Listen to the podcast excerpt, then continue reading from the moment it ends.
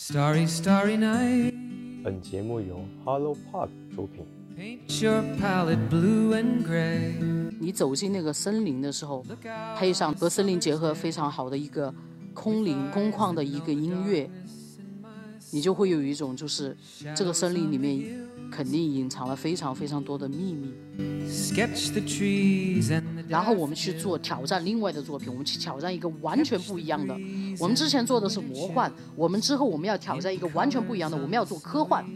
于是就有了赛博朋克。节目开始之前，告诉大家一个好消息：上周受到播客公社的邀请，我们决定参加七月十号到十一号的播客节。星空漫谈在北京朗园温体等你来，报名请关注我们的微信公众号 HelloPod，期待我们的相遇吧。Hello，大家好，欢迎收听星空漫谈，我是马三。大家好，我是玩了巫师两三年却一直没有通关的古今。大家好，我是巫师系列的超级粉丝风满楼。本期节目我们再次邀请了风满楼加入了，我们这一档和尚节目终于 有了女性同志的加入，顿时感觉我的人生开始变得完美了。其实现在已经是六月底七月初了，呃，高考其实已经结束了，前几天已经开始放榜，然后中考也在全国各地进行陆续的结束。各个高校大学已经开始放假，因此在这么难得的悠长假期里，我们怎能不玩游戏呢？嗯，说到玩游戏的话，我想我们一定会玩游戏中的经典之作。所以本期节目作为整个暑假系列的第一期呢，我们打算介绍一款经典中的经典之作。那这款作品呢，它是在二零一五年发布的，它同时获得了第三十三届金摇杆奖的最佳剧情、最佳视觉设计，还有最佳游戏时刻。共获得了年度的最佳游戏大奖。我提四个字，我想大部分对游戏比较感兴趣的玩家都知道。那这四个字是什么呢？就是波澜春绿。相信大家已经知道就是哪一款游戏，它就是大名鼎鼎的巫师系列。那下面呢，我们把指挥棒交给在我们三个人中对巫师系列体验最多的呃丰满楼。现在指挥棒交给你，开始你的表演。噔噔噔。哦，关于巫师系列的这个名字，我想特别说一下，很多这个系列的粉丝也诟病过，就是巫师这个翻译呢是有一定的问题的。波兰语我也不熟嘛，就英文的话它是 The Witcher，The Witcher，然后可能翻译者他就没有太假思索，就直接翻译成就是巫师，因为 witch 是女巫的意思嘛，然后他就直接认为 The Witcher 应该就是巫师吧，因为是男的，是吧？但这个其实它是一个不假思索的一个翻译。呃，其实我个人觉得，就是目前来说，我们遇见过的最贴切的翻译应该是猎魔人。中文的巫师系列的中文的小说也是翻译的猎魔人，这个是有讲究的，因为它这个名字具有误导性，就是我们印象中的就中文当中的巫师，我们认为是就是那种魔法师，就有点类似于，比如说像哈利波特。哈利波特，或者说那种巫婆，巫婆对应的就是男性的形象，就是使用各种魔法，然后可能还有就是炼制什么魔药啊，就是很很中世纪、很黑暗风的那种。但其实你真的去玩了游戏，我想接触过这个系列游戏的朋友都知道，那像杰洛特这样的猎魔人，他其实根本就跟我们传统认为的那个使用魔法的那种魔法师根本就不一样，他更像是一种魔剑士。就它主要是以剑术、剑术打斗为主，魔法是为辅的。而在巫师猎魔人，哦，请允许我说猎魔人，我更喜欢这个翻译啊。在猎魔人的世界里面，真正使用法术的那一批人叫术士，一般我们把它叫做术士。就女性的话，就是女术士。像这个系列里面有特别有一个女术士集会，比如说像杰洛特的情人叶奈法。他们就是属于女术士里面的，对应的就有男术士。所以如果说再用巫师的这个东西的话，就搞得就很混乱的，就给人一种误导性。而其实我觉得猎魔人还有就是为什么应该叫猎魔人，不直接叫魔剑士呢？因为猎魔人在这个世界里面，它的设定更多偏向的是一个种族，而不是一个职业。如果我们叫他魔剑士或者说猎魔士之类的话，就更偏向是一个职业了，就是说它跟你的体质有关系，就是说你必须首先，呃，通过了青草试炼，改变了你的基因，呃，进行了基因突变，改变了你的身体的体质和结构，你变成了另外一个就是变种人。你要变成变种人，你才有就是成为真正成为猎魔人被受训的这个资格。所以它不仅仅只是一种职业，不是说人人都可以去当的，它是要改变他的那个体质，成首先成为变种人。所以他在游戏里面的话，它更多是像一个种族。如果你说巫师的话，它不管是从字形来看，还是从我们以前的一个意义来看，它都是有偏差的，就。偏更偏向是职业而不是种族了，但其实在这个世世界观的设定下面的，它其实是一个种族，所以这也是为什么就是说杰洛特走到哪里被都被人唾弃的一个原因。还有就是为什么就是杰洛特总是在人类和非人种族当中摇摆，因为人类把他看作是非人种族，因为你不你不是人类，你不是普通人，你的眼睛是呃像猫一样。你的头发就是是白色的，你的各种东西都跟我们人类不一样，所以人类把它当做是一个非人种族。但是真真正正的非人种族，比如说像精灵、矮人这些真真正正的非人类的种族，他们又觉得杰洛特是一个人类，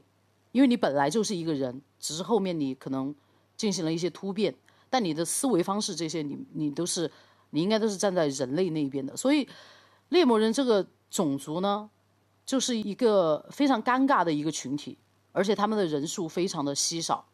所以他们是这个世界里面的，呃，可以说是一种少数派，也可以说是一个冷眼旁观者。这一切就是奠定了，就是说杰洛特，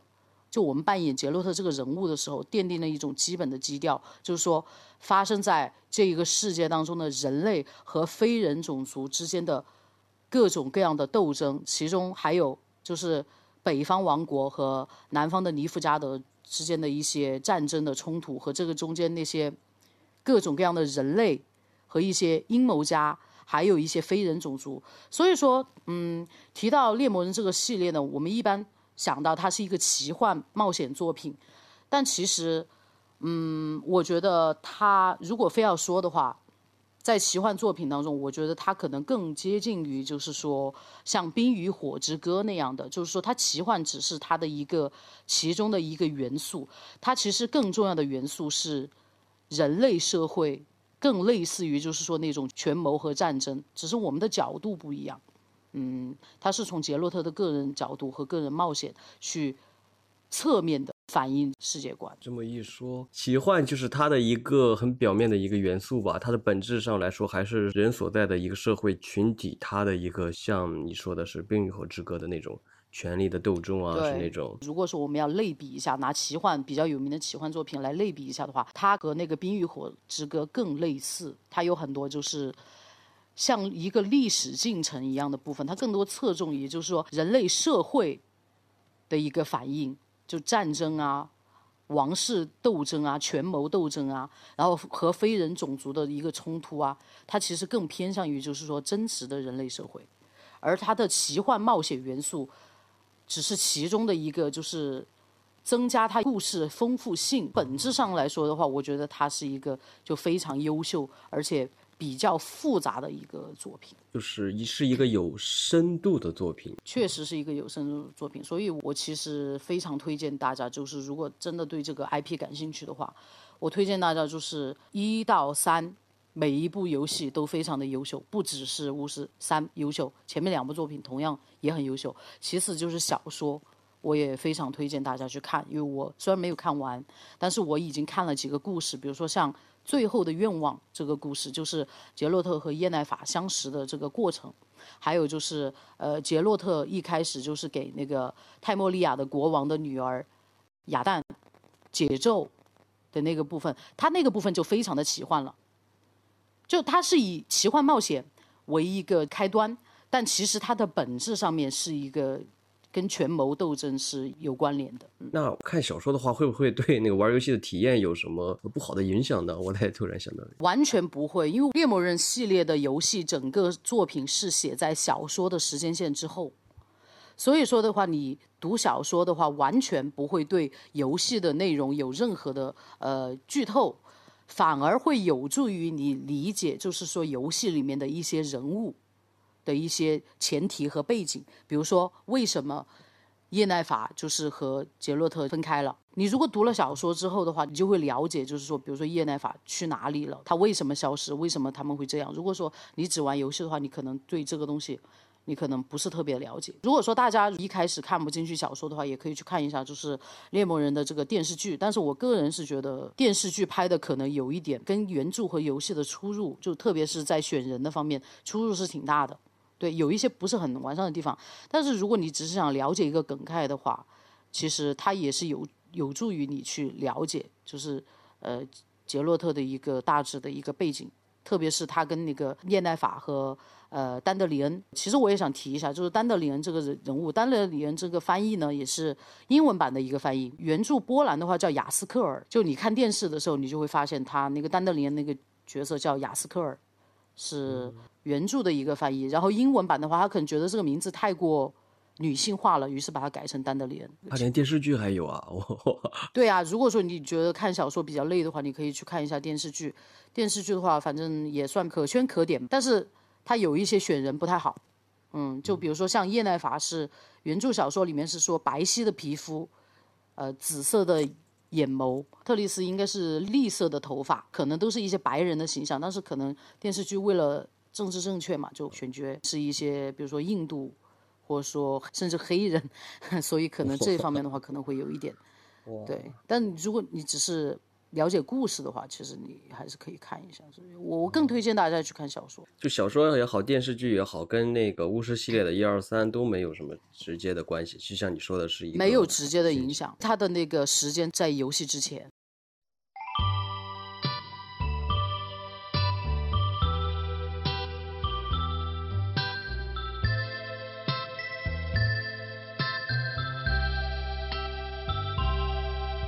说实话，聊起巫师来的话，像我这种对游戏、对巫师吧了解一般的话，都是知道他是因为巫师三，所以就是整个巫师系列全世界都非常的出名。那一二这两部的话，它和三比较起来的话，它有什么一些不一样的地方吗？还是说一二就是本来就是特别的好，但是被雪藏了？大家可能因为宣传的作用都不知道一二特别牛逼，但是因为巫师三。发布以后，然后其实一二也大家也会明白，一二其实也是在当时也是非常屌的一个作品。从 RPG 的角度来说，是真的是非常非常的，我个人是觉得非常的优秀。但是最大的区别可能还是年代吧，就年代和技术所限。呃，因为波兰蠢驴也是一个资历相对来说比较浅的一个公司，所以如果呃你从巫师一开始玩的话，你会发现，比如说在人物的塑造，在文本剧情方面，它是非常非常的优秀，还有就是情节关卡的一些设计，我个人是觉得是完全是不逊于后面的两部作品，但是因为年代所限，所以它的很多的那个东西呢，它只能就是。比较初步的，它实现不了。比如说像巫师三的那种特别大开放世界，它可能不能构成这么庞大的一个、这么丰富的这么一个世界，在它的那个操作的手感方面，可能会有一些欠缺，因为毕竟是他们的第一部系列作品嘛。所以它在这个过程当中，它有很多就是不能实现的地方，也是受它的技术和那个经验累积所限。但是从它的立意和它的那个剧本构思，还有人物塑造。这些 RPG 的这些基本的这些元素来说的话，我我可以说就是完全不逊于后面的这个作品，就可能在它的体量和它的一些技术方面、经验方面的话，可能会有一些年代的限制。而且你可以看得到，就是说在巫师系列一、二、三，它是逐渐进步的一个过程。就是如果说你对这个家公司本身有一点兴趣的话。你可以在这个过程当中，就你沿着玩下来，你可以发现，就是说第一代的时候，在技术方面它可能做的不是特别好，但是在第二部的时候，它就已经有了很大的改善。到了第三部的时候，就完全是集大成了。第三部作品之所以能够爆发，就是享誉全球，其实是因为它之前的两部作品这么一步一步的累积过来的，它有一个累积的过程。如果没有前两部的累积和一些技术上的突破的话，那么也就不会有三，所以它是一个起到一个奠基的作用。所以我觉得三部作品的话都是特别值得一个玩家去尊重的好作品。特别就是比如说像第一部的那个动画，我觉得是做的非常非常的好。他们应该是真人捕捉，就是完全是像类似于 CG 电影一般的效果。包括它的第一部的动画，如果你看了小说的话，你就会发现他对杰洛特这个人物的还原和他对对战的那个怪兽吸血妖鸟雅蛋，几乎我觉得和原著小说里面的刻画是至少是百分之八十以上的这个这个还原度。我个人觉得是非常的还原。它就打斗画面的那种刻画嘛，就是那种完全按照小说来的这种，有一种真实感，是这种。虽然说我们了解这个系列都是呃从三开始了解的，但是其实三的一些设定的话，它其实和原著的话人物的那个还原其实有一点的出入。就比如说原著里面杰洛特是一个可能是一个比较精瘦的人，没有三系列就是那么魁梧。那如果你再去看电视的话，就像那个大超。大超亨利，他的浑身腱子肉的话，他其实和原著是有比较大的区别的。就是为什么呢？因为原著作者他想刻画出的杰洛特是一个生活非常困苦，就经常缺钱，他吃的不是特别的好，所以他不太可能会就是特别的壮，他可能是嗯，就是身上没有什么赘肉，然后就是比较比较精干的这么样的一个形象。那么在一里面的话，你可以发现，就是第一部的杰洛特他是非常瘦，就相对来说的话，可能比起比起第二部、第三部的话，甚至可能看上去比较比较丑，比较比较猥猥猥琐阴暗，没有那么好看，不是一个传统传统英雄人物那样英俊健壮的那种形象。就是一个超人般的形象，他不是那样的。所以在这个地方，其实你可以看到，就是游戏制作组对这个小说还原的这种用心吧。就从用心程度来说的话，我觉得从第一部开始就非常非常的用心，所以我很尊敬尊敬他们。嗯，让你这么一解读，我感觉确实是一个值得拜读和值得去体验的一部作品啊。我感觉也不仅仅是作品了，就好像是一个经典中的经典，一部神作，值得。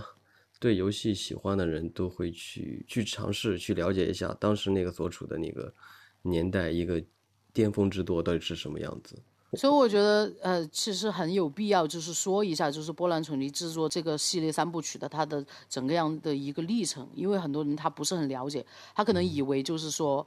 呃就巫师三就他们就已经很厉害了，其实。他们真的是用心在做，因为从第一部开始，其实他们也没有什么钱，可能也是一个就是很小的一个团队，但是他们的这个用心程度不亚于世界上任何一个就是大型的游戏公司，甚至比那些大型的游戏公司更甚。完全是因为他们的这种对原作的还原和对高品质游戏的一种坚持，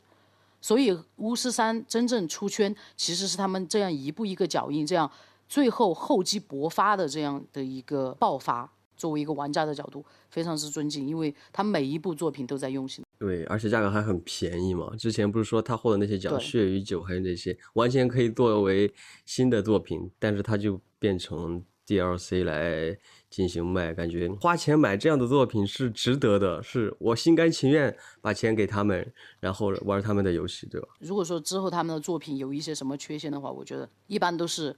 技术受限，或者说有一些经营方面的。但他们的那个用心的话，我觉得值得大家去支持，因为像这样的游戏公司实在是太少了。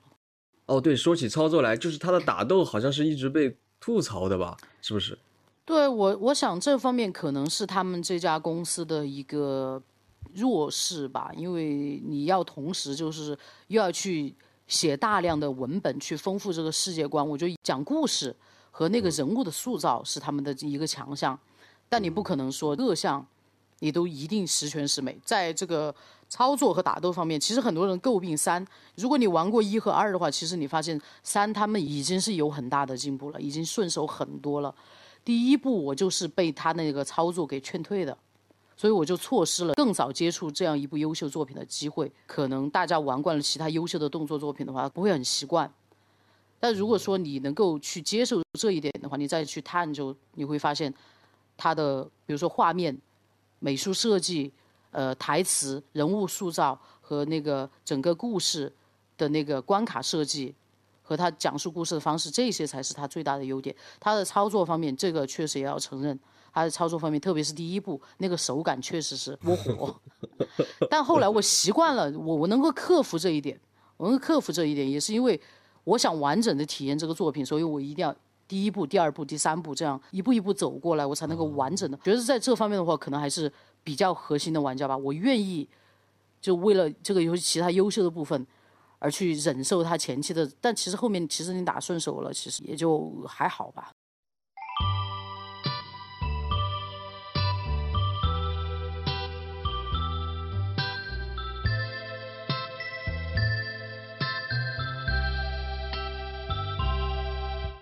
对他的整个世界观，还有那个整个剧本，也是我哪怕我也没玩多少个小时，但是也感觉特别丰富，就像一个蛛网一样。你只是了解的越多，发现。哇，它的各种什么支线啊，各种主线都是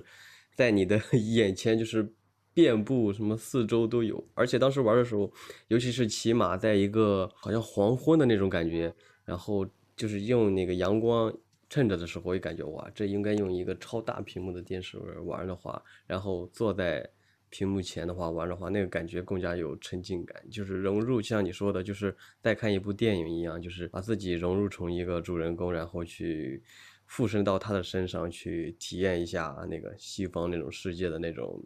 权力更贴那种尔虞我诈的这种感觉啊。对，而且巫师系列的音乐和画面的设计，就你去玩前作的话，就我们现在看一部和二部，可能以我们现在的这个时代去看，可能它的那个画质不是特别的好，但是它的设计非常的好，你仍然可以看到，就是说。如果你回到，比如说回到零九年，或者回到一一年、一二年那个时候，你去玩的话，它其实，在那个时代的话，它已经是做得非常的好。包括在第二部里面，我走进那个树林，有一个地方是在一个港口的城市，在那个城市的外部有一个森林。你走进那个森林的时候，配上和森林结合非常好的一个空灵空旷的一个音乐，你就会有一种就是这个森林里面。肯定隐藏了非常非常多的秘密，哇！而且在那个森林里面有那个松鼠党，就如果你玩了一和二的话，你如果特别是玩了一，你就会知道松鼠党是个什么样的组织。那这个组织在第三部里面的时候，其实已经就是一笔带过了，就很少，就只有在那个威伦的上方，就在诺城的外面有一个松鼠党的营地。它已经在巫师三里面已经是一个非常非常小的一笔带过的一个东西了。但是如果你玩过一的话，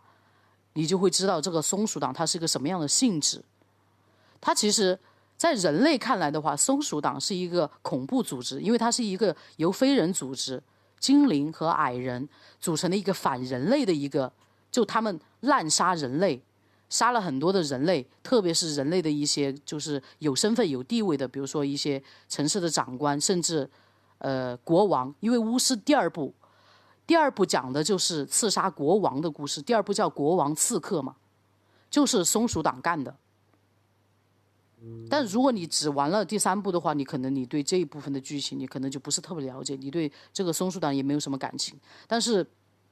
你玩过一和二的话，你就会知道这个松鼠党在前作是一个非常经常被提及到的一个组织，是很重要的一个部分。所以我我比较推荐大家去完整的去体验一下，就是松鼠党。你想象一下，在那个呃一个很空旷、很神秘的树林里面潜藏的松鼠党这样的一个组织，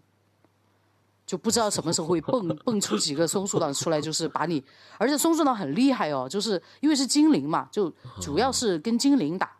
精灵的一个特点就是它非常的敏捷，而且它很善于，就是它本来就生活在那个丛林、树林里面，就树林就是他们的地盘。那你一个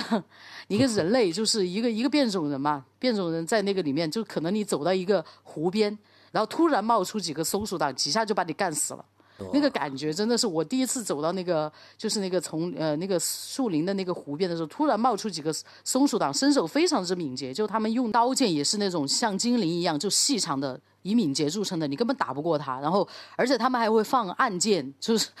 精灵就是擅长使弓箭嘛。然后他们躲在那个树林里面向你放冷箭，就可能同时出没三四个，你真的是吃不消。就一个在跟你打，然后另外的在旁边。躲在树林里面给你放冷箭，你真的真的吃不消。你那个代入感就，他已经不仅仅是就是说，只是啊，我跟你去，比如说像切菜游戏那样的，就你还要有一点技巧。如果你不及时的用那个法印去保护你自己的话，就比如说用昆恩法印，我特别喜欢用这个法印去保护你自己的话，几个按键可能三四个按键就把你射死在那个湖边。代入感就是它它结合的很好，它虽然那个操作感它可能不及一些就是那个动作游戏，但是其实用它有限的这个技术的话，其实已经营造出就是你对松鼠党这个 群体的一种畏惧。就一种害怕，就和那个场景就结结合的非常之好，他把那个精灵的特点，松鼠党这个很辣的这个特点完全表现出来，所以，呃，用有限的技术，让你完全融入到这个游戏的场景当中，你就会觉得哇，这个松鼠党什么鬼？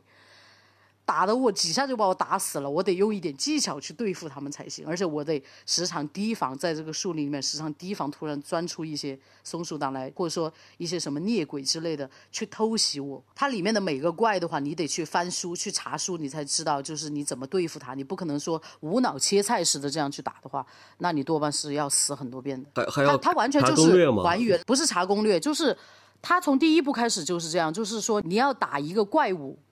你要知道克制这个怪物，比如说这个怪物它有什么克制的，比如说第一部里面它有一个怪物就是打水蛭，你如果在那个就是泰莫利亚面外面荒郊野外的地方，你会遇到很大一群的水蛭，如果你无脑去打的话，那个水蛭打死了之后它会爆炸。就这这一点，我们我们在第三部也会看到，其实，在第一部就已经出现了，就怪不一样。第三部里面是食腐魔，它就是打死了之后它会爆炸。如果说你你不了解它这个习性的话，你不离它远一点的话，你就会炸两个的话，你可能就死了。然后第一部里面也是这样的，它一群一群的水蛭出没，如果你无脑切菜的话，你不知道它这个特性的话，它一炸你就死在那边。如果这时候你没存弹的话，你就很惨了。各个怪物它都有它的特性，比如说天上飞的，天上飞的一些怪物，你可能要用一些特定的法音去把它打下来，你才打得到它。如果你这样无脑切菜的话，那就比较费力，甚至可能比较容易死。所以他的这个方面的话，你就看得出他这个战斗技巧，其实他也是有设计过，而且正好还原了就是这个猎魔人他的本身的特性，就是他不是一个无脑切菜式的这么样的一个战士型人物，他其实他是要有具备一定的知识的，你要去可能要去买书，要去图书馆去看书，要去向那些商人去买买书，查了这个之后，你才会事半功倍吧，去打这个怪，就是之前要做好万全的准备。做好万全的准备，再去面对这种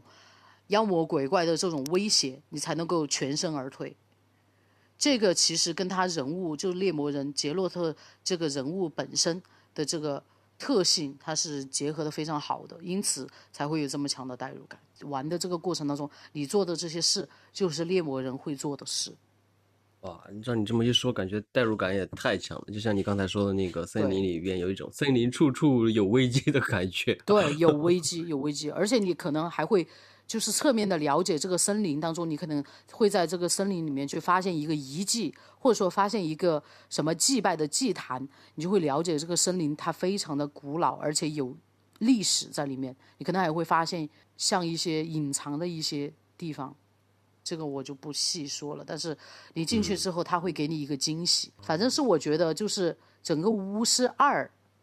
给我来说，就是最美的场景。这是对你来说玩巫师系列里边印象最深刻的一个场景、一个地方吗？不能说是最深刻，但是但是一一直到我玩到三之前的话，它都是我觉得是最美、最好的一个场景，而且非常的代入感，你就会。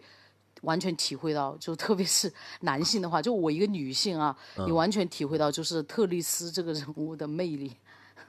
就因为他们在那边发发展了一段就是非常浪漫的一个剧情。如果是男性的话，因为玩这个系列还是男性比较多嘛，体会到就是为什么我在巫师三当中就是特别纠结，我到底是选叶奈法还是选特丽斯？我 真假的很纠结吗？那种？因为非常纠结，因为。叶奈法是三才开始出现的，但是在一和二里面，我选择的都是特丽斯。一直在三之前，我都觉得特丽斯和杰洛特是就感情非常深厚，他们是一对。所以到三的时候，我非常纠结，我我真的特别想选特丽斯。就山里面的场景，我看见特丽斯就是非常可爱的那个样子，我特别想选她，就感觉就像初恋情人一样的感觉，你知道吧？在星空下，就非常的浪漫，就就你才会能够体会到，就是你跟特丽斯的那种感情，就是这一点是几乎是这个游戏团队的原创。原著当中，叶奈法才是就是正宫嘛，才是杰洛特心中所爱嘛。但是在游戏里面的话，如果你玩过整个作品的话，你会对特律斯产生一种很特别的感情。那最后我还是选择就是遵从原著，选择了叶奈法。但其实我心里面对 特律斯真的是念念不忘，就好像白玫瑰和红玫瑰 那种感觉，就是真的就是两难，真是两难的。我个人对特律斯的感情特别深，就是因为他这个人物在一和二就已经塑造的非常的好，特别是二，其中有一个线就是营救特丽斯，他就是我心目当中最重要的那个人。那其实玩三的时候，你不是说有两个人可以选的话，你可以在玩完之后，然后再重新选择玩另一个吗？这样的感觉不一样吗？对，但是第一次我就特别想选，因为我跟他有感情基础啊，明白 我跟他有感情基础，就对他，他就是好像我的初恋一样，对吧？就就我完全已经带入带入到我作为一个女性，嗯，我作为一个女性，我已经完全带入到杰洛特这个人物当中，就那种纠结，你知道。这就是神作的手魅手背都是之处啊！，对，手心手背都是肉啊，哇呀，就是那种感觉，就真的我是非常非常之纠结，所以我代入 代入感特别特别强。见到一些老朋友，比如说山里面，如果你只玩过山的话，你就啊，他可能对你来说就是一个人名，你都不知道你跟这些人有什么样的，之前有什么样的，比如说罗切，罗切和那个雷索。甚至有些人你都，如果你只玩过三的话，你就不知道跟他是什么。罗契和雷索是第二部当中非常重要的两个人物，就罗契就跟杰洛特就像兄弟一般，生死兄弟一般的这样的感情。然后雷索就是一个比较纠结的。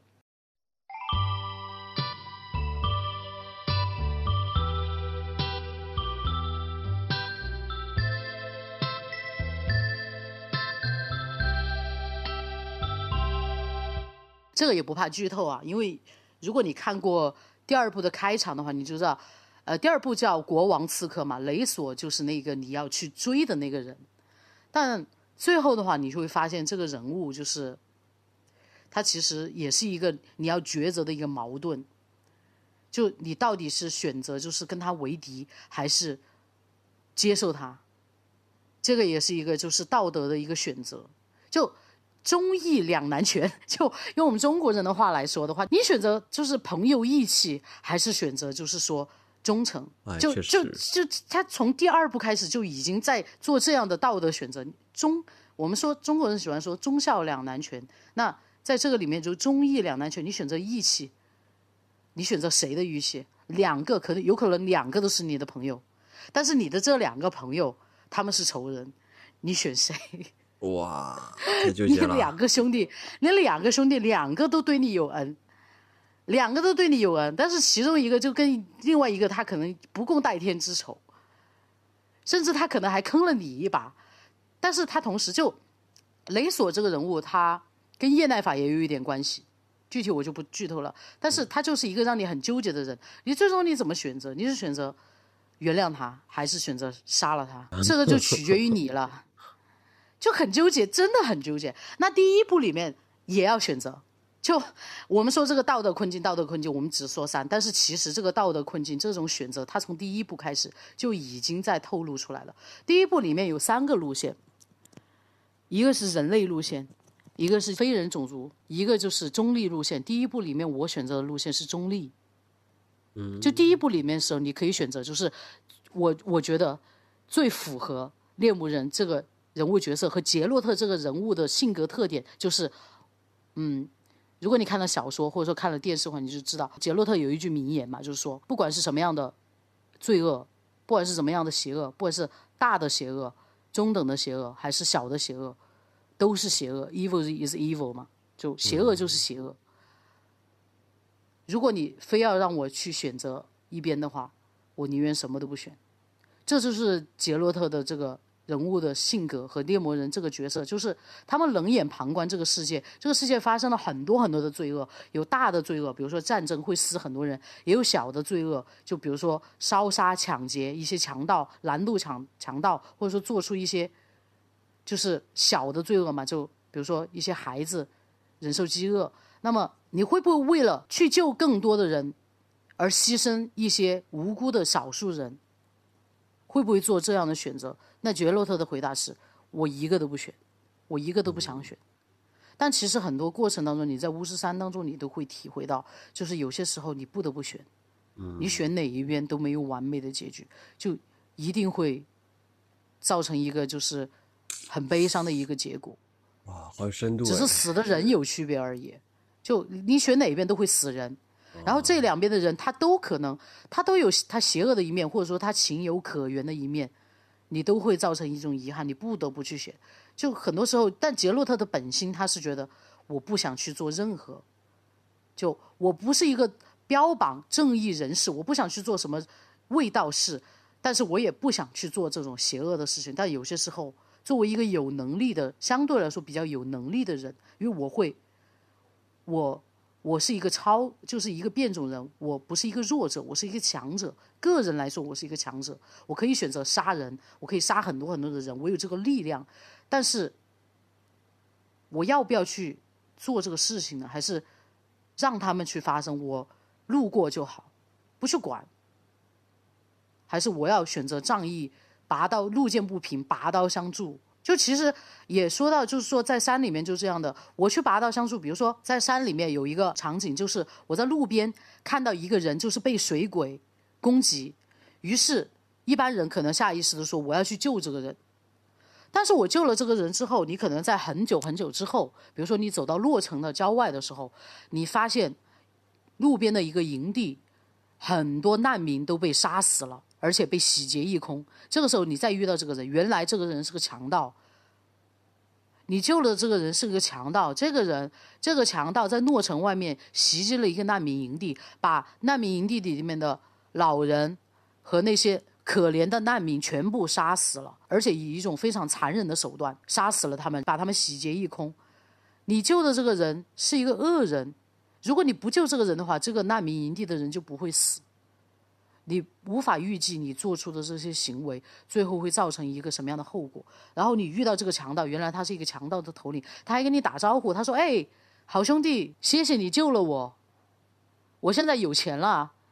我想给你一些钱。”但是他这个钱是带着血的钱，是他杀死了那些可怜的难民洗劫而来的钱。这个钱你收还是不收？我纠结。你收还是不收？你还收还是不收？如果你是一个善良的人，你觉得你是一个善良的人，你觉得我这个钱我我不但不想收，而且我觉得我非常对不起那些难民。如果我不救这个人的话，这些难民就不会被他杀死。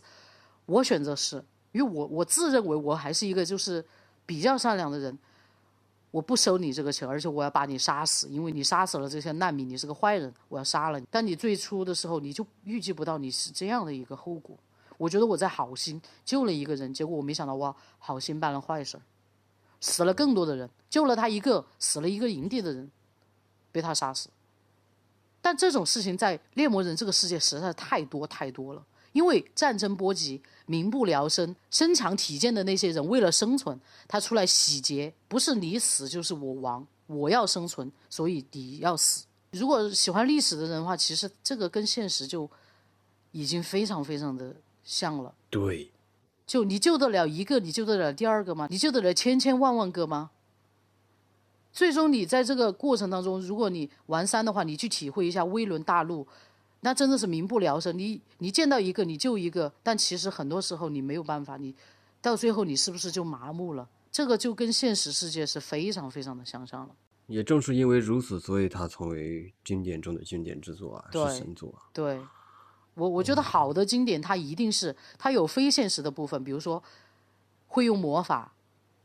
我是一个强者，我。我的敏捷力和力量，还有我的耐毒的程度，我都远超常人。我可以做很多很多常人做不到的事情。我是一个强者，但是在这个大环境上面，我又是一个无能为力的一个弱者。在权力的面前，在王国之间的巨大的战争面前，我又是一个很无奈的一个这么样的一个角色。我我能做的只仅仅只是自保，我救不了。我救不了任何人，我救了他们，我救了路边的一个平民，一个难民，给他们一些钱，可是也只能救得了一时。他们今天吃了吃了上顿没下顿，你可能给他一些钱，他最多能够维持几天，或者说一周，那之后又怎么办呢？